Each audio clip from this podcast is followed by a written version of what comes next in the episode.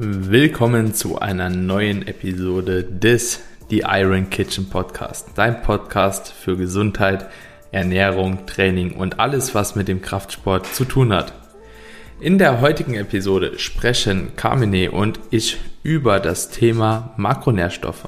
Und zwar wird diese Folge eine Art Makronährstoff einmal eins, das jedem von euch nochmal bewusst machen sollte, wie wichtig Makronährstoffe letzten Endes sind, egal ob das jetzt Protein, Fett oder auch Kohlenhydrate und natürlich auch Ballaststoffe sind. In der heutigen Episode gehen wir dabei auf die einzelnen Funktionen und die Relevanz des jeweiligen Makronährstoffs ein.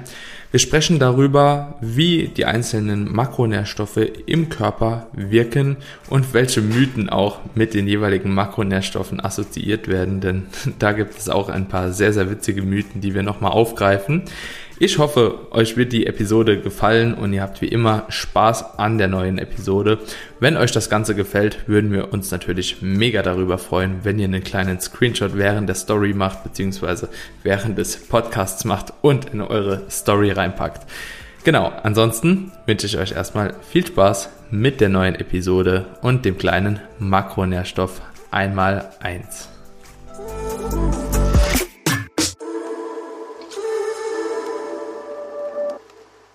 Willkommen hier zurück zu einer neuen Episode des The Iron Kitchen Podcast und zwar haben wir heute für euch eine weitere Ernährungsepisode geplant.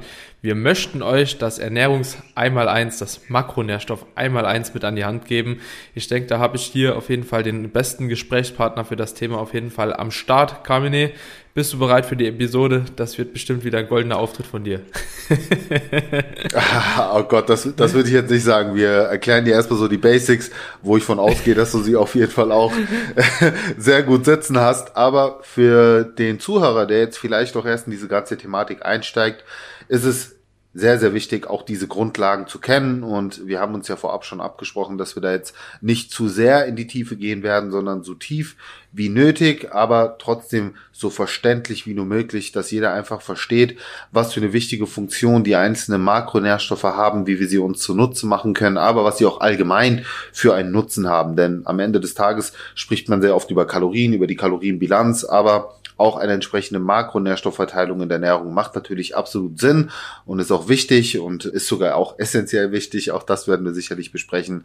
Und ich denke, im Zuge dessen werden wir auch einige Mythen und Irrtümer wieder aufdecken und hoffentlich dann auch beiseite räumen, dass wir da wieder den Leuten auch so ein bisschen, ja, mehr Selbstsicherheit geben mhm. in der Ernährung. Denn es kursieren ja immer noch sehr, sehr viele Dinge, die ja langsam ja. auch mal wirklich aus dem Weg geschafft werden müssen. Und da können wir, glaube ich, ganz gut ja, ansetzen. Auf jeden Fall. Also ich habe ich bin auf, ja, ich sage mal so, ich bin auf jeden Fall gespannt, welche Mythen sich im Laufe des Gespräches so auftun, auf was man so zu sprechen kommt. So, also ich habe jetzt ehrlich gesagt keine im Kopf, wo ich sage, so da müssen wir drüber sprechen, aber ich wette, sobald wir bei einem Thema angekommen sind, da geht's wieder ab.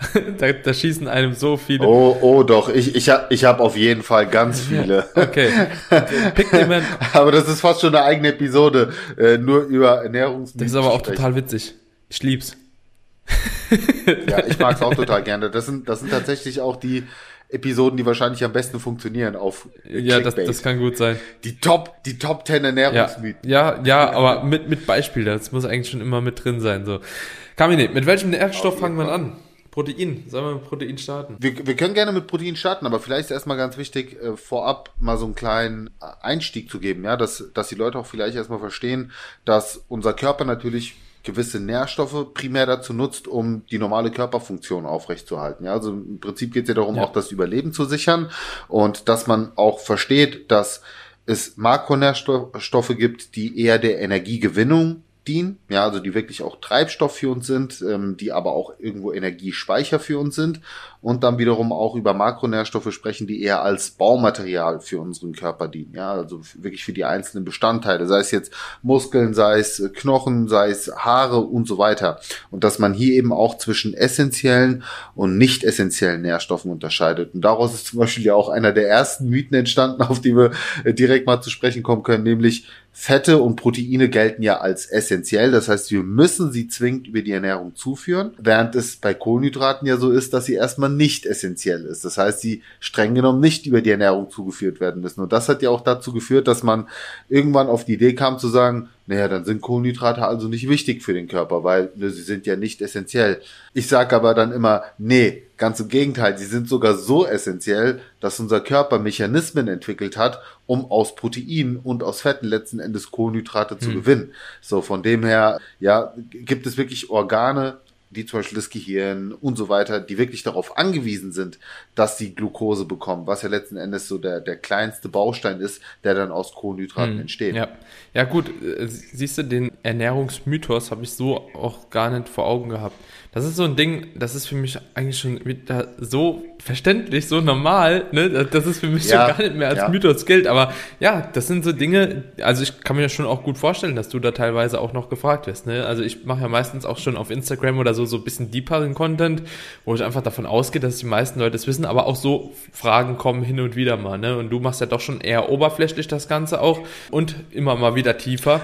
Also quasi das, was du nach außen trägst, über dein normales Profil. Weißt du, wenn man jetzt auf dein Profil kommt, dann ist erstmal halt Ernährung so, ne? Und ich denke, weil sich mehr Leute auch prinzipiell schon damit identifizieren können, wie mit meinem Content, kriegst du wahrscheinlich trotzdem noch mehr Fragen. Dass du in der Story und so auch diese langen Info-Stories immer wieder machst und da auch tief drauf eingehst, so, das äh, wollte ich hier gar nicht ver verneinen oder so. Nur so oberflächlich, so, danke, Bro, ich gebe mir doch Mühe. ja, ja, da steckt schon Mühe drin. Nein, aber ich spreche einfach eine andere ja, Zielgruppe ja. an. Ne? Also ich habe ja gesagt, ich spreche halt vor allen Dingen auch die, die Einsteiger, die Anfänger an und deswegen finde ich es wichtig, auch mal so ein Thema hier ja. zu behandeln und wirklich so auf dieses Makronährstoff einmal eins einzugehen. Vielleicht kannst du was zu dem Energiegehalt der Makronährstoffe sagen und ähm, ich kann dann kurz was zum Thermogeneffekt sagen. Können wir gerne so machen. Also Energiegehalt ist im Endeffekt nur ja, wie kann man sich das vorstellen? Jeder Makronährstoff hat quasi in Energiegehalt, sprich in Kalorien, ja, oder Kilojoule oder wie auch immer man das definieren möchte. Und am Ende des Tages ist es so, dass die Makronährstoffe nicht alle gleich viele Kalorien haben, sondern die Makronährstoffe haben unterschiedlich viele Kalorien. Und daher kann man halt eben auch sagen, so Fett ist so ein Dickmacher, weil Fett hat halt einfach von den Kalorien her die meisten mit 9,3 meine ich, 9,3 ist es bei Fett und mhm. Kohlenhydrate und Eiweiß hingegen haben deutlich weniger, weniger als die Hälfte, die liegen bei 4, 4,1 und genau. dementsprechend ist es so, dass wir natürlich ein bisschen darauf achten müssen, auch bei unserer Makronährstoffverteilung, wie verteilen wir das Ganze halt eben sinnig, sodass wir am Tag wahrscheinlich auch noch ganz gut gesättigt daraus gehen, dass wir von jedem Nährstoff auch das den größten Outcome letzten Endes haben und deswegen wird auch auf die Makronährstoffverteilung teilweise so acht gegeben. Was man vielleicht noch so am Rande erwähnen kann, ist vielleicht Alkohol mit ungefähr sieben Kalorien mhm. und Ballaststoffe sind auch nicht ganz außer Acht zu lassen. Die haben nämlich auch ungefähr zwei Kalorien pro Gramm Ballaststoff. Und das ist eben in einer Diät beispielsweise, wenn die Kalorien immer weniger werden, auch manchmal ein Grund dafür, warum Leute denken, sie reduzieren die Kalorien, aber die Ballaststoffe gehen parallel hoch. Und dann hauen sie die Kalorien dadurch irgendwie nochmal rein, weil sie vergessen, die Ballaststoffe halt eben mit einzubeziehen. Habe ich auch schon des Öfteren mal erlebt. Deswegen wollte ich es nochmal mit, mit aufgreifen hier. Jetzt habe ich auch noch eine gute Frage ja. an dich, Daniel. Wie, wie handhabst du das mit Zuckeraustauschstoffen? Wir kennen das sehr oft. Wir haben zum Beispiel einen Proteinriegel mhm. und da wird dann Kohlenhydratmenge angegeben von 20 Gramm. Und dann sehen wir aber, der Zuckeranteil, der liegt vielleicht bei 1 Gramm und der Rest, der geht dann auf die mehrwertigen Alkohole. Wie verhält sich das bei dir? Wie empfiehlst du das? Äh, wie machst du das selbst? Rechnest du sie mit ein oder lässt du sie außen vor? Gute Frage. Schwierige Frage, weil es super schwierig mhm. ist, weil das genau die Frage tatsächlich, obwohl ich das halt auch einen gewissen Approach da habe, habe ich letztens auch meinen Coach mal gefragt, weil in der Diät hatte ich nämlich auch Erythrit benutzt und ich glaube, es war angegeben auf null Kalorien, aber mit XY Kohlenhydraten oder so. Mhm. Und nee, umgekehrt. Ich glaube, es hat Kalorien, aber es hat keine, Also es ist, es wird, ähm, ich, ja. Genau, es hat Kalorien, es wird mit Kalorien angegeben, aber es hat G genau. 0, 0 Gramm Zucker, 0 Gramm genau, Also so, es besteht sowas. im Prinzip nur ja. aus Süßstoff. Ja, ja, ja, genau sowas. Und dann habe ich das eingetrackt, bin eigentlich davon ausgegangen, ja, hat ja nichts so. Und auf einmal steht da halt eben in der Tracking-App so und so. Ähm, Also ein Wert auf jeden Fall, mit dem ich nicht gerechnet habe, wo ich mich dann auch hätte rausgeschossen. Und da habe ich auch so gedacht, so Daniel, wie machst du das jetzt so, ne? Also wie machst du das vor allem auch einem Coach irgendwie sichtbar, was du da jetzt gerade veranstaltet hast? Weil es passt im Endeffekt nicht, wenn ich das in seine Makrosheet, in sein Makrosheet eingebe. Und persönlich versuche ich mittlerweile so wenig Austauschstoffe wie möglich zu nehmen, also so Erythrit und so. Grundsätzlich sage ich aber, es ist egal. Ja, also weil ich einfach versuche, dass man sich darüber nicht so einen Kopf macht, weil ich hoffe ja auch, dass nicht am Tag halt eben jeden Tag fünf Mahlzeiten mit Erythrit gemacht werden statt mit Zucker, so irgendwo, also dass das halt sich noch halbwegs im Verhältnis verhält, im Verhältnis verhält. Auf jeden Fall, dass ungefähr am Tag beispielsweise du hast immer eine Mahlzeit, ja, wo du halt eben so Erythrit einbackst oder so. Und wenn das halt eben eine relative Konstante ist, dann finde ich es eigentlich schon fast okay. Wenn das aber so ist, du nimmst halt an einem Tag mal 100 Gramm Erythrit und dann an einem anderen halt eben gar nicht, dann weiß ich nicht. Das ist aber auch so, setze ich mich auch wirklich per se recht wenig auseinander mit. Oder habe ich mich recht wenig auseinandergesetzt? Also was ich da an der Stelle nochmal äh, kurz abschließend mitgeben möchte, es gibt auch da ein paar sehr spannende Untersuchungen, deswegen frage ich, weil ich habe mich damit auch mal auseinandergesetzt. Hm. Und prinzipiell sehe ich das so wie du, dass ich sage, wenn man es in Maßen konsumiert, dann würde ich es nicht mit einberechnen. Aber es gibt tatsächlich gewisse Zuckeraustauschstoffe beziehungsweise Zuckerersatzstoffe, wie auch immer, wo man festgestellt hat, dass je nach Individuum, also von Person zu Person, tatsächlich Kalorien mehr oder weniger vom Körper daraus äh, mhm. gezogen werden. Also ähm, hat man auch so ein bisschen mit den Darmbakterien in ja. Verbindung gebracht, dass manche das besser und andere schlechter verwerten. Deswegen bin ich da sehr vorsichtig. Also ich würde jetzt nicht unbedingt zu einem Überkonsum anraten und zu einem Freifahrtschein, aber einfach mal im Hinterkopf ähm. behalten. Also ich werde da die Leute auch updaten, sobald ich da ähm, neue, neue Erkenntnisse irgendwie mitbekomme. Aber das war so der letzte Stand. Deswegen habe ich da auch ganz bewusst mal hm. nachgeschaut. Jetzt würde mich mal interessieren, also krass, dass ich da intuitiv auf der richtigen äh, Ebene unterwegs war, weil wie gesagt, so, ich habe mich damit nie irgendwie hinsichtlich irgendwelcher Daten auseinandergesetzt, sondern einfach versucht, mit dem logischen Menschenverstand so ein bisschen ranzugehen und habe halt eben mehrwertig Alkohol, da habe ich mich teilweise mal ein bisschen mehr stärker mit auseinandergesetzt, weil das auch immer so ein Thema war. Die sind ja auch teilweise angegeben, ich glaube mit 1,7, ne? 1,7 Kalorien pro Gramm oder sowas. Ähm, und ja, wie gesagt, ähm, ich bin nicht so tief in der Thematik drin, aber backst du jetzt teilweise auch viel Rezepte mit Erythrit? Also machst du, arbeitest du viel mit dem Erythrit, Xylit und so? Ah, ja, also mit Erythrit am meisten. Habe ich jetzt angefangen mit einzubauen. Ich vertrage das sehr gut, aber wie gesagt, ich nutze das in Maßen und jetzt auch nicht täglich in was weiß mhm. ich was, sondern mache mir hier und da mal einen Scoop dann rein und das ist völlig in Ordnung. Und ich mache da jetzt auch nicht hm, hunderte von ja, Gramm rein. Ja. Ne? Also ich, ich halte das schon einen überschaubaren Ja, ich Rahmen also ich frage genau. explizit, frag explizit, weil ähm, wir auf jeden Fall ganz, ganz viele Influencer auch haben, ne, die sehr, sehr viel mit Erythrit backen. Ne? Auch die eine recht große weibliche mhm. Community mhm. haben und da sind teilweise in den Rezepten sind da tatsächlich, keine Ahnung, 80 bis 100 Gramm drin, mal ja. ganz schnell, auf so einen Kuchen halt beispielsweise, das sind zwei Portionen oder so. Mhm. Ähm, und da frage ich mich halt wirklich, ob es nicht schon eine Rolle spielen kann. Du, wir warten ja. einfach mal ab, was die Wissenschaft in Zukunft sagt. Aktuell äh, würde ich tatsächlich auch eher mal mit Null berechnen und einfach sagen, ey, seid einfach vernünftig.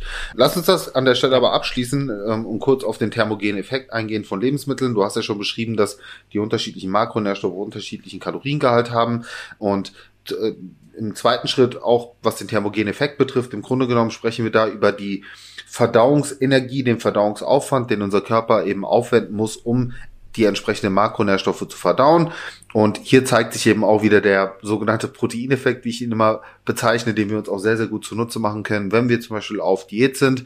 Nämlich dass der Körper allein für die Verdauung von Protein aus der Ernährung zwischen 25 bis 30 Prozent wieder an Kalorien verschwendet, wenn man so möchte. Das heißt, ganz einfach ausgedrückt, wenn du jetzt 90 Kalorien in Form von Protein zuführst, dann kannst du davon ausgehen, dass du effektiv um die 60 Kalorien nur verwertest und 30 äh, Kalorien nur über den Verdauungsprozess wieder verloren gehen. Ich würde es aber, und das ist auch eine Frage, die oft gestellt wird, ich würde es nicht vorab rausrechnen. Bitte nicht. Nutzt das quasi als kleinen Bonus, als, als ja, sag ich mal, habt das im Hinterkopf, aber bitte nicht anfangen, da rumzurechnen, das rauszukalkulieren, denn auch hier, das ist ein Orientierungswert. Es kann auch sein, dass er mal bei 15% liegt oder mal bei 35, je nachdem, was man isst. Auch hier, mein logischer Menschenverstand sagt mir, dass der thermogene Effekt von einem Whey Shake ein anderer ist als von einem, ich sag mal, durchwachsenen Steak.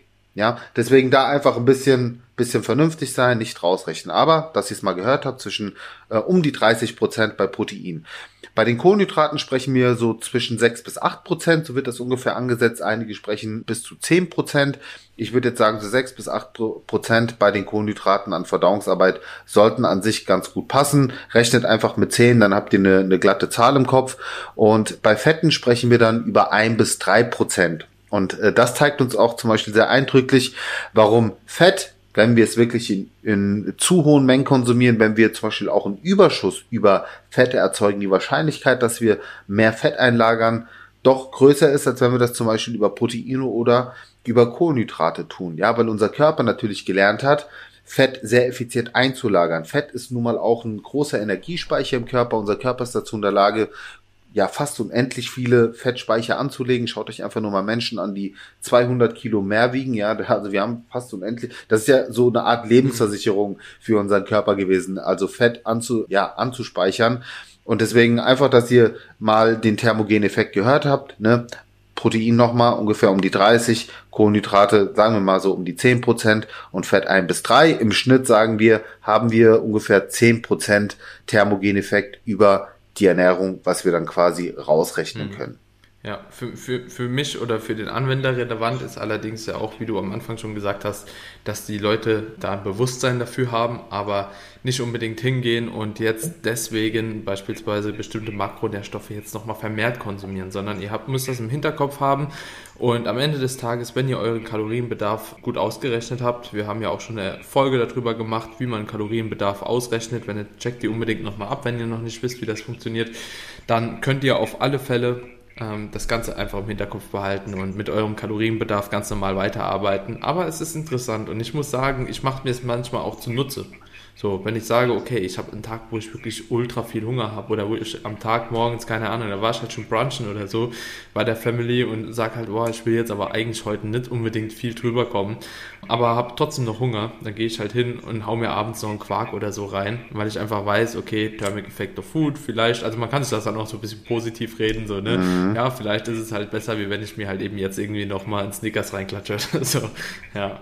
Ist, ist, ist aber auch richtig, aber auch das, ähm, um da jetzt nicht auszuschweifen, lass uns daraus mal eine eigene Episode machen, ähm, auch im Kontext Diet Hacks und Protein Overfeeding. Ja. Aber nur mal mit der Kopf behalten, ohne da weiter drauf einzugehen. Lass uns mal auf die Hauptfunktionen vom Protein eingehen.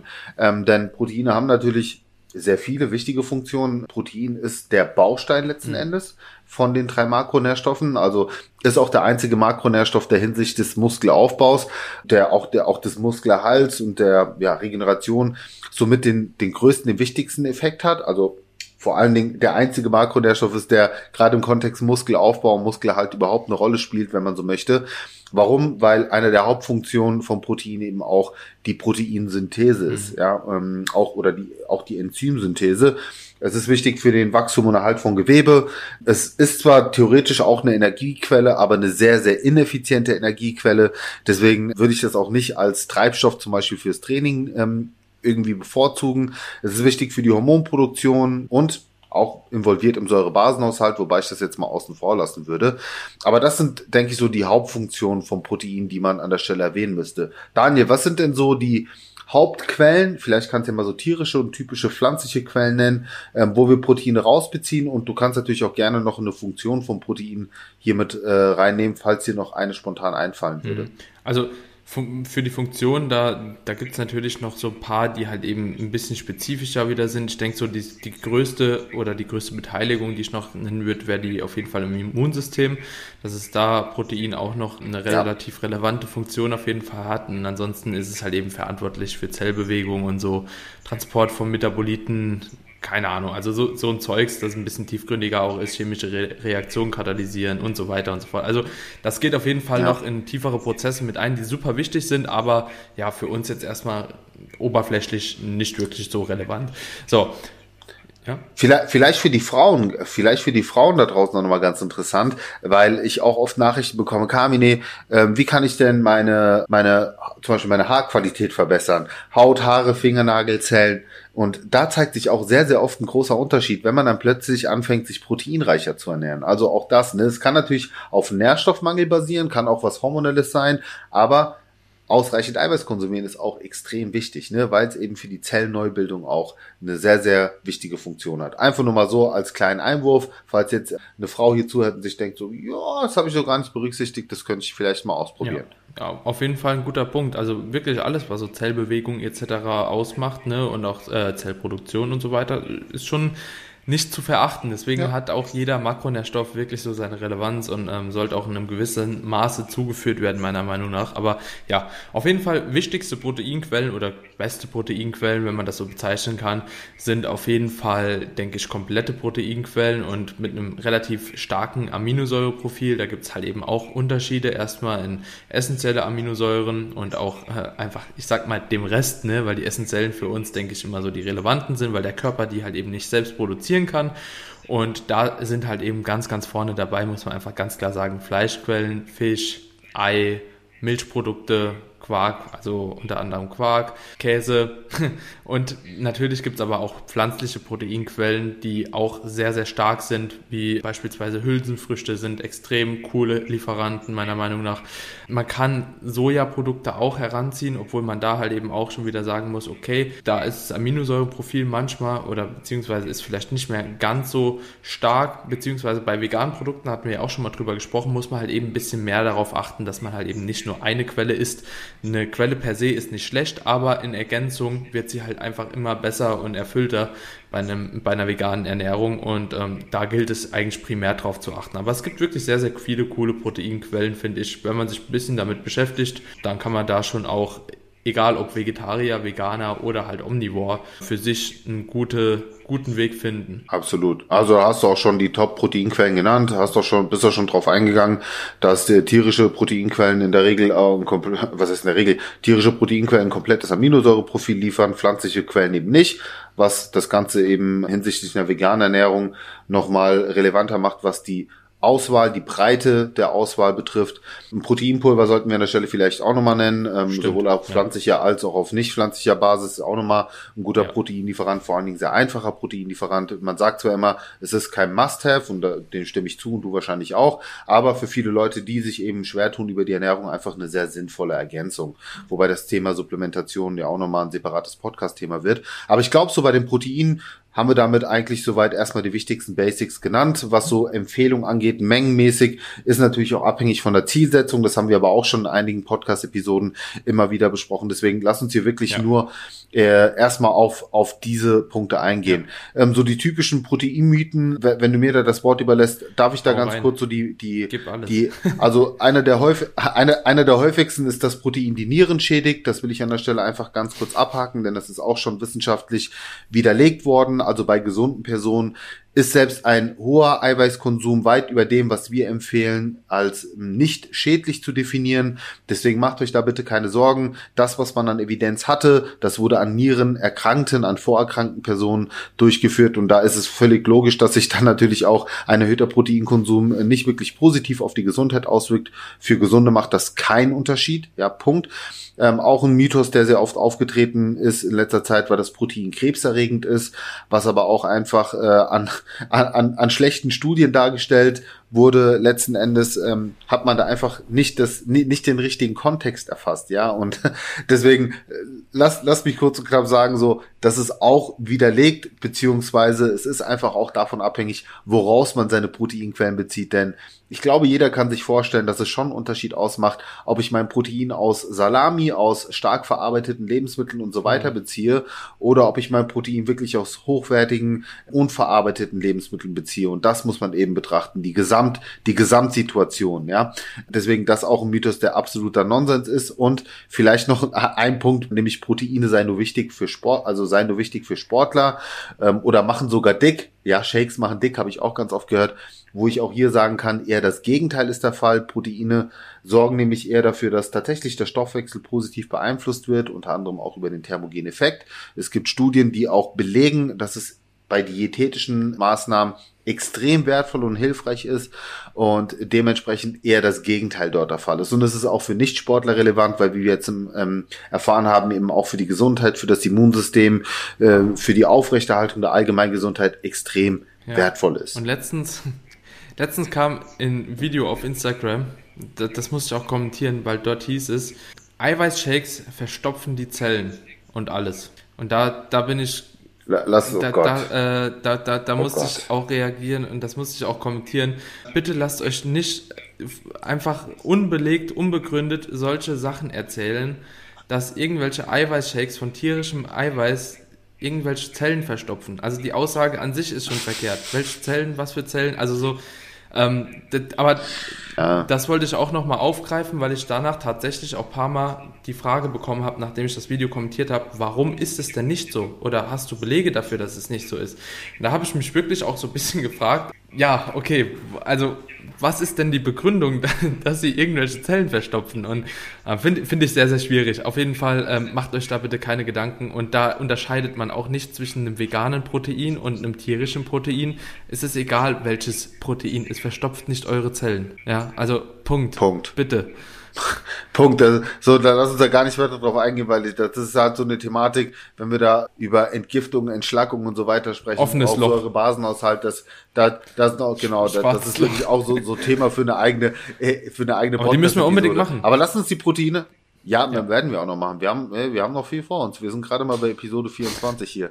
Lass uns mal Ja. auf, lass uns mal auf die Kohlenhydrate zu sprechen kommen. Und wir dürfen schon mal vorweg sagen, die Episode wird auf jeden Fall einen kleinen Ticken länger, aber ich denke, ihr bekommt hier einfach so viele Infos, dass ihr ruhig schon mal die 10 Minuten länger ähm, dranbleiben könnt. Und genau, deswegen lass uns mal kurz die Kohlenhydrate ansprechen. Was ist so die Funktion von Kohlenhydraten? Kannst du ja mal ansprechen. Und ich kann dann vielleicht auch noch mal auf Kohlenhydratquellen eingehen. Ja, also ich denke auf jeden Fall, dass ja Funktion von Kohlenhydraten, denke ich, für die meisten in unserem Zuhörer oder in unserer Zuhörerschaft ähm, allgemein die natürlich die Energiegewinnung beziehungsweise äh, die Energie ist, die man im Training irgendwo in Trainingsperformance äh, ja, ausbreiten kann.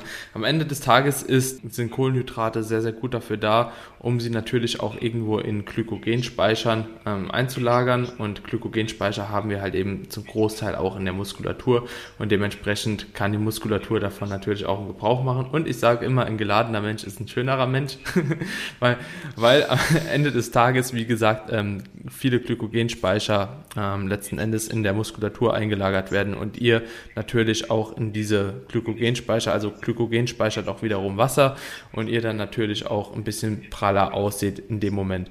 Aber natürlich auch, wie der hier eben schon angesprochen hat, sind Kohlenhydrate jetzt nicht nur wichtig für die Muskulatur, ähm, sondern halt eben auch ganz, ganz äh, zentral für die Funktion vom Gehirn beispielsweise und auch anderen Organen notwendig und dementsprechend ist es wirklich auch nicht unbedingt sinnig, Kohlenhydrate oder auf Kohlenhydrate zu verzichten. Ganz wichtig.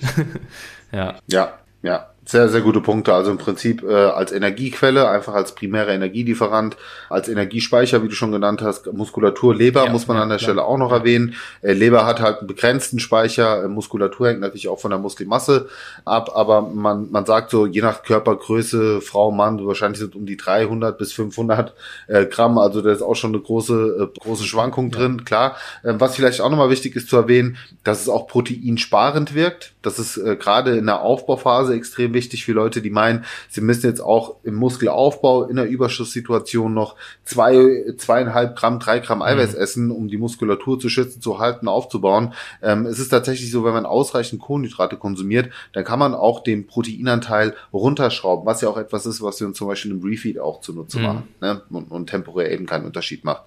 Darf ich dann nochmal auf die unterschiedlichen Kohlenhydratformen eingehen, ganz kurz und knapp, Ja. ohne da jetzt auch zu sehr in die Tiefe zu gehen. Den meisten wird äh, wahrscheinlich der normale Zucker äh, bekannt sein. Also grob kann man unterscheiden zwischen Einfachzucker und Mehrfachzucker beziehungsweise einfachen Kohlenhydraten und komplexen Kohlenhydraten, wie man es häufig auch hört. Zu den einfacheren Kohlenhydraten würde jetzt zum Beispiel der Haushaltszucker gehören, aber zum Beispiel auch Laktose, Milchzucker oder auch sowas wie Fructose, der Fruchtzucker, wo wir dann auch nochmal gerne auf den Mythos eingehen, dass Fruchtzucker schlecht sei. Ansonsten gibt's dann noch Stärke, stärkehaltige Lebensmittel wie zum Beispiel Getreideprodukte, Weizen, Haferflocken, Mais, kennen wahrscheinlich die meisten. Ähm, Hülsenfrüchte sind auch sehr, sehr gute Kohlenhydratlieferanten, ganz spannend, weil es gibt so Macro-Cheat-Sheets, wie sie sich nennen, wo man dann zum Beispiel auch sieht, gerade in der veganen Ernährung hast du halt ganz wenig reine Proteinquellen, sondern du hast halt meistens so eine Kombination aus Protein und Kohlenhydraten und gerade Hülsenfrüchte wie Mhm. Linsen, äh, Kidneybohnen, Kichererbsen zählen da ja da genau mit rein. Also sind sowohl Protein als auch Kohlenhydratlieferanten weitere klassische Kohlenhydratquellen, gerade so aus Sicht der Stärke, die ich sehr, sehr gerne mag, sind Kartoffeln oder zum Beispiel auch Süßkartoffeln. Reis könnte man da noch mit reinnehmen. Nudeln kann man da noch mit reinnehmen. Das sind so die, die, ich sag mal, klassischen Kohlenhydratquellen. Und was vielleicht auch nochmal wichtig zu erwähnen ist, zu den Kohlenhydraten zähle ich auch die Ballaststoffe. Die hatten wir ja anfangs auch schon erwähnt. Und vielleicht auch da nochmal, weil ich sehr oft sehe, dass Ballaststoffe entweder zu wenig zugeführt werden oder in zu hohem Maße und oft gefragt werde, was ist denn so eine gängige Empfehlung? Also für euch da draußen, so man sagt zwischen 30 bis 50 Gramm Ballaststoffen oder eine gute Empfehlung ist zum Beispiel auch pro 1000 Kilokalorien, die ihr zuführt, ungefähr 15 bis 20 Gramm Ballaststoffe. Ich finde, das ist auch eine ganz gute Orientierung, äh, woran ihr euch ungefähr halten könnt. Und klar, die klassischen Ballaststofflieferanten sind nun mal ja Vollkornprodukte, Früchte als auch Gemüse. Ich würde sagen, das sind so die Top drei. Wenn man die in ausreichend hohem Maße konsumiert, dann hat man nicht nur was für seine Gesundheit getan, sondern hat auch auf jeden Fall was für, äh, für seine Ballaststoffzufuhr ja, getan. Auf jeden Fall. Und ich finde, Ballaststoffe sind auch eigentlich gar nicht so unbedingt äh, zu vernachlässigen, weil die haben halt eben auch eine wichtige Funktion im Körper. Also ähm, super wichtige Deswegen Funktion. würde ich nicht den ganzen Tag irgendwie nur Weizenprodukte essen, ohne jetzt irgendwie Weizen zu haten oder so. Aber da ist halt eben relativ wenig, ein relativ geringer Ballaststoffanteil, weil die sind halt eben zum einen wichtig für den Blutzuckerspiegel, ne? ähm, für die Senkung Blutzucker und Blutfett allgemein, Cholesterinspiegel, Verdauung und vieles mehr. Also natürlich auch, dass sie einfach auf dem Klo können. Super Punkte. Äh, ja, das ist schon sehr, sehr wichtig auf jeden Fall. Nee, hm? Ist ein sehr guter Punkt. Also wirklich, Daniel, danke, dass du das nochmal ansprichst, weil äh, Ballaststoffe haben wirklich sehr, sehr viele wichtige Funktionen. Das müssen die Leute verstehen. Also zum einen Sättigung, ja, äh, Verdauung, Darmgesundheit, Cholesterinspiegel, wie du schon genannt hast. Das sind, das sind drei eminent wichtige Dinge, die uns auf lange Sicht einfach äh, unsere Gesundheit irgendwo auch sichern oder unterstützen. Und auch das, was du gesagt hast, zum Beispiel in der Diät, bekomme ich das häufig als Feedback. Ja, Carmen, ich kann nicht auf Toilette gehen. Ähm, dann frage ich auch immer, ja, isst du genug Ballaststoffe? Trinkst du auch genug in Kombination mit Ballaststoffen? Weil das kann nämlich auch nach hinten losgehen. Wenn du übermäßig viele Ballaststoffe konsumierst, ohne genug zu trinken, so, dann kann es halt auch sein, dass du dadurch wirklich Verdauungsbeschwerden ja. bekommst und eben einen unregelmäßigen Stuhlgang. Auch, äh, weil wir auch wissen, dann Kombination mit extrem viel Eiweiß und Eiweiß ist jetzt auch nicht gerade verdauungsfördernd, ja. sondern kann in die, so und deswegen einfach das an der Stelle. Dankeschön, Daniel. Es waren ähm, nochmal wichtige Punkte, weswegen ja Ballaststoffe, glaube ich, auch nochmal einen anderen oder einen sehr viel höheren Stellenwert bekommen sollten, als es vielleicht einige aktuell ähm, ja. tun.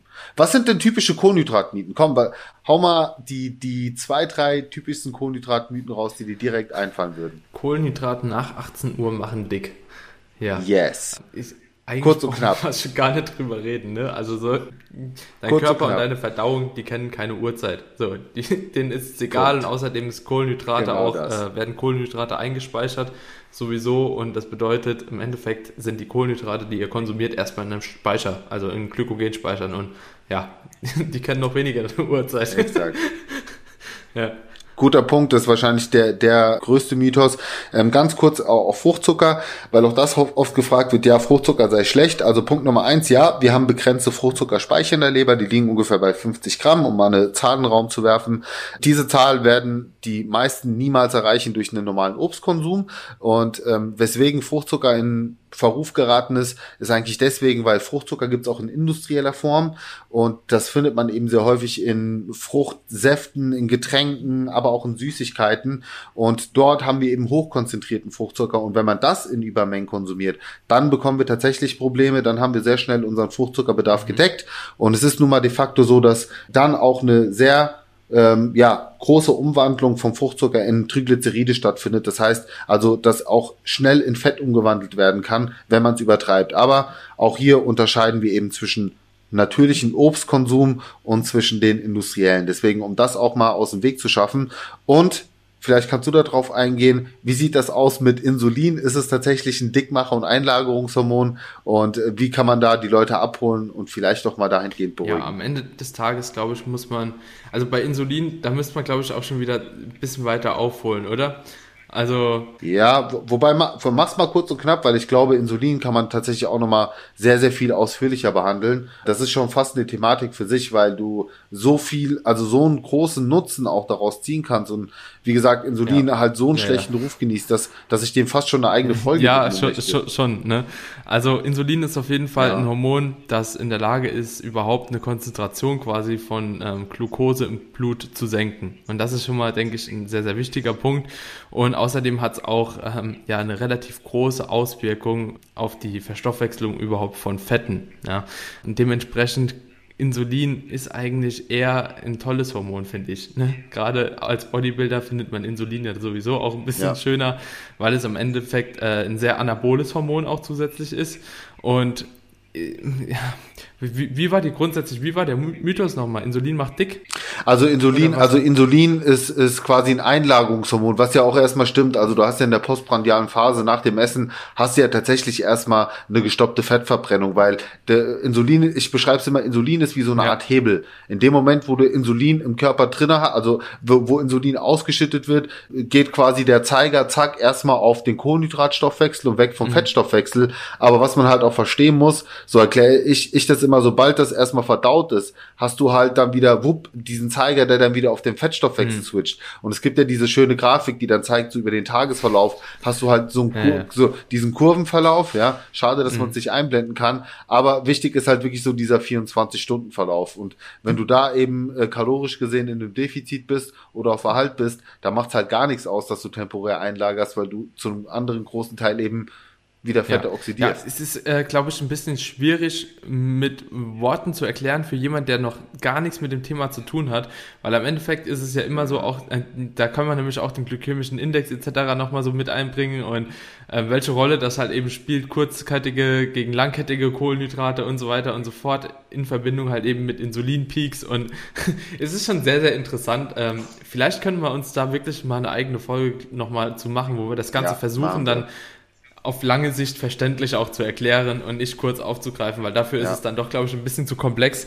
Aber ähm, ja, Insulin auf jeden Fall auch ein krasser Mythos. Also gibt viel, es gibt auch mehrere ja, Insulinmythen halt, ne? Ja. ja, ja, auf jeden Fall. Also deswegen, wir haken das mal ab. Ich könnt, ich, ich habe auch gerade echt auf der Zunge so viel dazu zu erzählen, aber lass uns daraus wirklich eine eigene Episode machen. Auch hier wieder, Leute, einfach mal eine Story äh, posten hier mit dieser Episode, Hashtag Insulin. Dann können wir euch auch gerne mal eine schöne Insulin-Podcast-Episode ja. hier abdrehen. Ja. Aber Daniel, lass uns doch mal die letzten, äh, die letzten drei, vier Minuten kurz den ja. Fetten widmen. Last but not least, was nicht heißt, dass Fette unwichtig sind. Ganz im Gegenteil, weil Fette haben so eine unglaublich wichtige Bedeutung und äh, wurde so, so lange Zeit unterschätzt und vor allen Dingen auch verteufelt, ne, nach dem Motto, Fett macht Fett. Du hast ja schon im ersten Satz eigentlich gesagt, so, dass Fette als Dickmacher oft äh, bezeichnet werden, weil sie eben kalorisch gesehen natürlich schon mehr als das Doppelte an Kalorien wie Kohlenhydrate und Fette liefern. Aber was sind so die Hauptfunktionen vom Fetten, weswegen sie eine ganz, ganz wichtige Rolle auch in der Ernährung spielen. Also ich denke, äh, um grundlegend erstmal kurz zu erklären, überhaupt so die, die Einteilung von Fetten. Es gibt ja auch verschiedene Fettsäuren und ich glaube, das hängt natürlich, also auch die Funktion ist so ein bisschen davon abhängig, welche Fettsäuren ihr konsumiert. Und am Ende des Tages kann man Fette zum einen halten tierische Fette untergliedern oder auch in pflanzliche Fette. Tierische Fette beispielsweise halt, wie ich eben auch schon gesagt habe, so aus Milchprodukten, Fleisch, Mozzarella, Butter, Fisch und so weiter und so fort. Ja, aber auch gerne äh, natürlich die pflanzlichen Fetten nicht zu vergessen. Da gibt's halt eben auch ähm, Avocados, Hülsenfrüchte, was, was auch immer. Ne? Es gibt sehr, sehr viele Öle. Ja, Hülsenfrüchte würde ich jetzt aber Hülsenfrüchte würde ich jetzt aber nicht klassisch als als ja, Fettquelle bezeichnen. Dann ja. sowas wie wie Öle, Avocado, Nüsse, sowas in der Richtung. Genau. Also Hülsenfrüchte wäre jetzt bei mir komplett außen vor. Ja, ja. Pistazien, ja. Kokosnuss und so weiter und so fort. Ähm, und wir können natürlich auch nochmal sagen, okay, wir haben gesättigte Fettsäuren, wir haben äh, ungesättigte Fettsäuren und wir haben auch mehrfach ungesättigte Fettsäuren. Und das hat dann nochmal was mit den ähm, Bindungen zu tun. Also da wollen wir jetzt gar nicht spezifisch drauf eingehen. Wichtig ist auf jeden Fall, dass man eine kleine Unterteilung halt eben vornehmen kann, wo man sagt, okay, es gibt gesündere in Anführungsstrichen und ungesündere Fettsäuren mhm. so ne und die mhm. gesättigten Fettsäuren kann man sich grob merken, das sind eher diese Fettsäuren, die man als ungesündere Fettsäuren bezeichnet, weil sie halt eben sich in großen Mengen, vor allem auch, wie du eben schon gesagt hast, in verarbeiteten Produkten etc. halt eben auch so ein bisschen negativ auf den Cholesterinspiegel auswirken und so weiter. Und es gibt ungesättigte beziehungsweise auch mehrfach ungesättigte Fettsäuren, insbesondere auch Omega-3-Fettsäuren, die bestimmt jeder von euch schon mal irgendwo als äh, gute Fettsäuren gehört hat, die halt eben eher als die gesunden Fettsäuren definiert werden. Und grundsätzlich ist es so, dass Fette halt eben eine sehr, sehr wichtige Funktion in Bezug auf den Hormonhaushalt haben.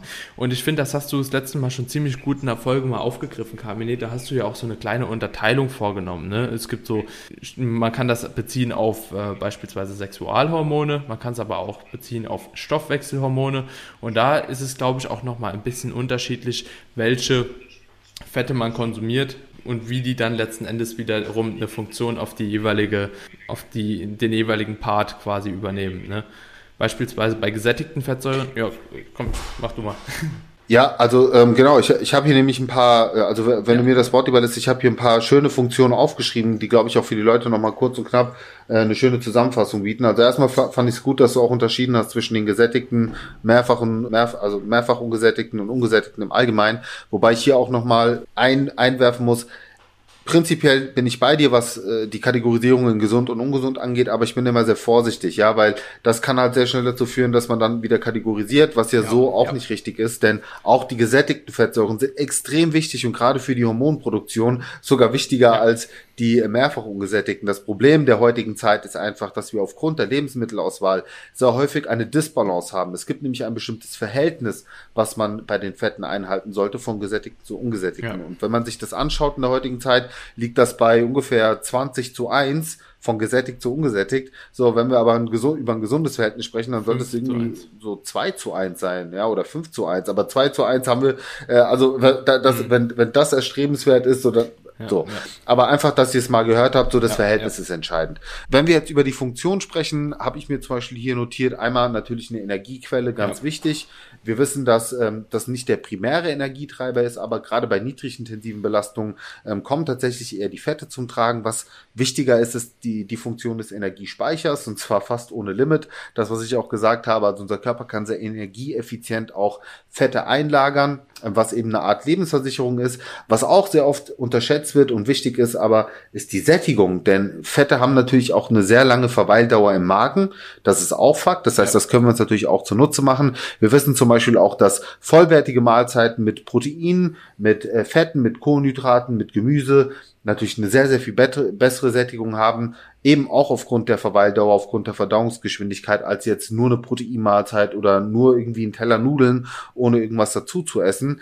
Ähm, dann natürlich auch als Nährstofftransporter. Wir wissen, es gibt sogenannte fettlösliche Vitamine, also Vitamin A, D, E und K. Oder merkt euch einfach Edeka, wie der Supermarkt. EDKA, da habt ihr direkt alle fettlöslichen Vitamine, das ist eine schöne Eselsbrücke. Dafür brauchen wir auch Fett, dass unser Körper das richtig aufnehmen kann. Deswegen zum Gemüse auch immer ein bisschen Öl dazugeben oder, keine Ahnung, mhm. schmeißt Sesam ja, drüber ja. oder ein paar gehackte Walnüsse. Und genau, was auch noch wichtig ist, äh, vielleicht so abschließend, ist auch so das Thema Zellen, Zellmembran besteht natürlich auch aus Lipiden und ich würde sagen, das sind so eigentlich die Hauptfunktionen, die wichtigsten Funktionen, plus natürlich das, was du genannt hast und gerade in der Diät nochmal eine besondere Bedeutung hat, nämlich dieses ganze Hormonproduktion, mhm. ne? Sexualhormonproduktion und so weiter. Das ist das, wo sich viele tatsächlich auch Probleme schaffen, wenn sie zum Beispiel unter diese empfohlene Zufuhr gehen ähm, an Fetten, die man eben so, ja, eigentlich auch ans Herz legt von, man sagt so ja 15 bis 20 Prozent der Gesamtenergiezufuhr sollte aus Fetten bestehen oder ähm, 0,6 bis äh, 1 Gramm pro Kilogramm Körpergewicht, was ich aber auch immer ausgehend mache vom KFA. Ja, ja, bin ich bei dir. Wow, wir sind bei fast 45 Minuten, Daniel. Wir müssen einen ja. Abschluss finden. Also ich, ich, ich aber geile Episode, ey. Ich, ich habe gerade noch überlegt, so das Problem ist bei Fetten, was ich da immer habe, wenn es um die Funktion geht, bei Kohlenhydraten ist es oftmals relativ einfach, ja, weil so viele verschiedene Funktionen haben verschiedene Kohlenhydraten nicht, ja. Bei Proteinen ist es auch ein bisschen einfacher, aber bei Fetten kann man halt wirklich so eine große Unterteilung nehmen. Deswegen tue ich mir da immer so ein bisschen schwer in der Funktion per se, weil Omega-3-Fette haben ja letzten Endes großteils eine andere Funktion, wie beispielsweise gewisse gesättigte Fettsäuren und so weiter mhm. und so mhm. fort. Ne? Absolut. Ähm, Absolut. Das ist da immer so ein bisschen Problem, aber du hast, denke ich, so diese grundlegenden, wichtigen Funktionen jetzt auch gerade wirklich nochmal genannt, ähm, an die ich gerade beispielsweise gar nicht so gedacht habe, wie beispielsweise so Nährstofftransport oder äh, für die Vitamine und so weiter und so fort. Das sind halt eben wirklich essentielle Sachen, die, die nicht zu vernachlässigen sind und die man auf jeden Fall ähm, benötigt. Und ja, dementsprechend, ich glaube, bei Fetten könnte man auch noch mal ein dickes Fass aufmachen. Da könnte man noch mal auf Transfettsäuren eingehen. Man könnte noch mal auf Cholesterin eingehen. Gibt es auch halt eben viele Mythen drüber. Und am Ende des Tages, denke ich, haben wir hier mit 45 Minuten schon eine sehr, sehr volle Episode gebracht. Und wie gesagt, so, ich denke, die Themen, die jetzt noch wichtig sind, auch so Transfette und so und Cholesterin, die werden wir bestimmt auch noch mal in Zukunft behandeln hier. Absolut, absolut. Aber ich, ich glaube, das zeigt auch, dass wirklich alle Makronährstoffe wichtig sind, dass kein Makronährstoff aus der Ernährung rausgestrichen werden sollte oder muss, weil eben alle eine wichtige Funktion haben für was auch immer, ob für die Gesundheit oder eben auch um seine Trainingsziele irgendwo zu unterstützen, ja, und deswegen achtet da wirklich drauf und ich glaube, das Wichtigste, was man sowieso immer berücksichtigen sollte, ist, dass man möglichst auf viele unverarbeitete Lebensmittel zurückgreift. Dann ergibt sich eigentlich alles das, was wir schon gesagt haben. Dann hast du automatisch auch nicht diese hohe Menge an Transfettsäuren. Dann hast du eben auch ein gutes Verhältnis von gesättigten zu ungesättigten genau. und so weiter. Also ich glaube, ich glaube, das abschließend nochmal für euch da draußen. Äh, macht euch wirklich alle Makronährstoffe zunutze. Sucht ruhig mal auch nach Lebensmittellisten. Das könnt ihr einfach googeln. Eiweißreiche Lebensmittel, Kohlenhydrat und so weiter. Dann habt ihr eine sehr, sehr schöne Auflistung.